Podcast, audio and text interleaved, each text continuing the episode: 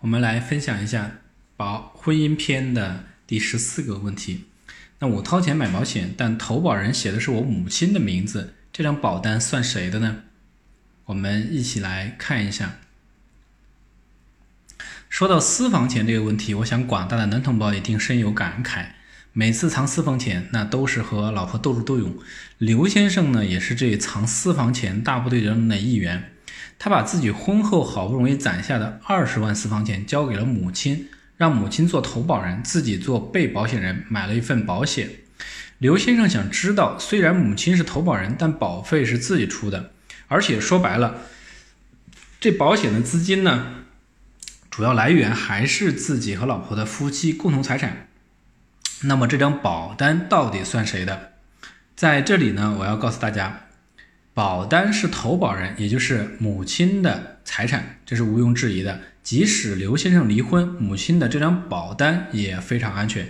但是呢，有人就问了：虽然保单是母亲的，可这二十万保费来源属于夫妻共同财产，老婆要是发现老公的转移财产，可怎么办呢？这呢就要分两种情况来讨论。第一种情况呢，刘先生给母亲的这二十万没有留下证据。假设刘先生通过牵线搭桥促成了朋友的生意，朋友为了表示感谢，提出要给刘先生二十万作为报酬。为了不让老婆发现这笔钱，刘先生干脆要求朋友将这二十万直接转到母亲的账户当中。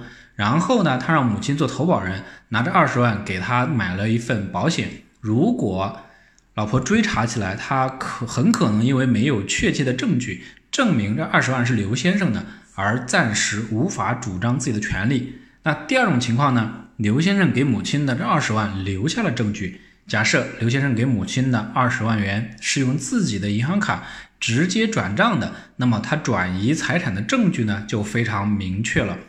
这二十万是夫妻共同财产，刘先生单方赠与母亲，侵犯了老婆的财产权。在这种情况下，如果在离婚诉讼当中，法官查到了当时的转账记录，那么被刘先生转走的这二十万还是要分给老婆一部分的。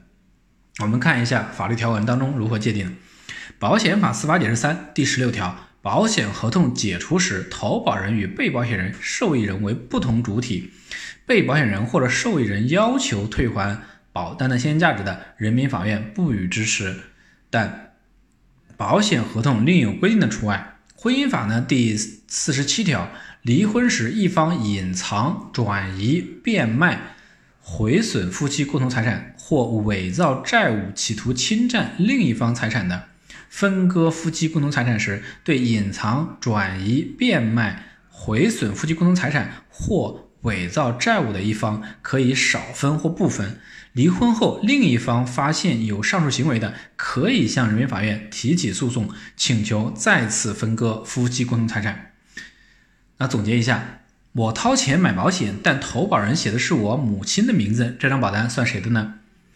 如果保单是，那么说我们来看一下，保单属于投保人是母亲的财产，离婚呢时呢不分割。